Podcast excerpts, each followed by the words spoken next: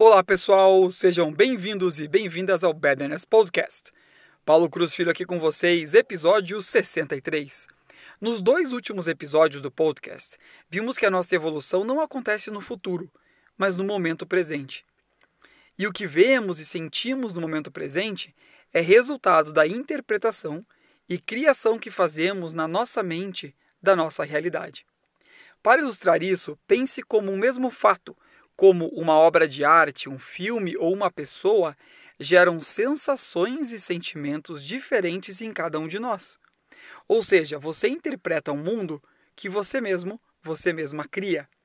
A grande vantagem de ter a coragem de compreender isso é que, assim, você encontra o caminho de como ressignificar tudo que te incomoda e bloqueia a sua evolução em sua vida.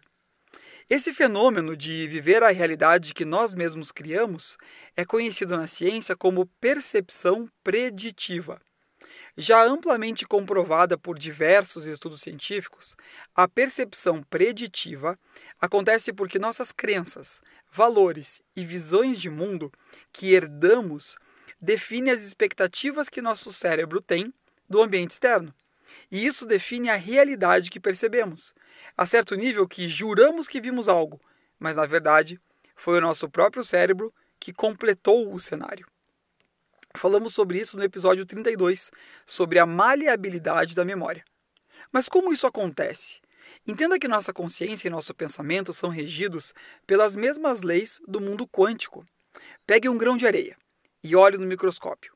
Verá os cristais, verá as moléculas que os formam, os átomos que formam as moléculas, os prótons, os nêutrons e os elétrons que formam os átomos, e os quarks que formam os elétrons. Nesse reino, as leis da física, como conhecemos no nosso dia a dia, não se aplicam.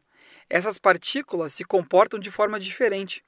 De certo modo, que até intrigava Einstein, pois se duas partículas dessas são criadas juntas e depois separadas por quilômetros de distância, o que acontece com uma, por exemplo, uma alteração do sentido do seu spin, acontece ao mesmo tempo com a outra.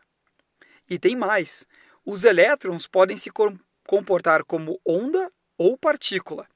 Os conhecidos testes realizados no Instituto de Ciência Weizmann em Israel em 1998 mostraram que, em um determinado experimento, os elétrons se comportavam como ondas. Entretanto, se tinha alguém ou algo como um aparelho que detecta elétrons por condutividade elétrica observando o experimento, os elétrons se comportavam como partículas. Ou seja, se ninguém observa, eles se comportam como ondas. Se alguém ou algo observa, eles se comportam como partículas. Ou seja, somente de estar ali observando, sem se envolver, o observador afeta o resultado. Então imagine o que acontece com a sua mente e a realidade ao seu redor. É como quando vamos medir a pressão de um pneu. Quando colocamos no medidor, sai um pouco de ar, portanto, alterando a pressão que vamos medir.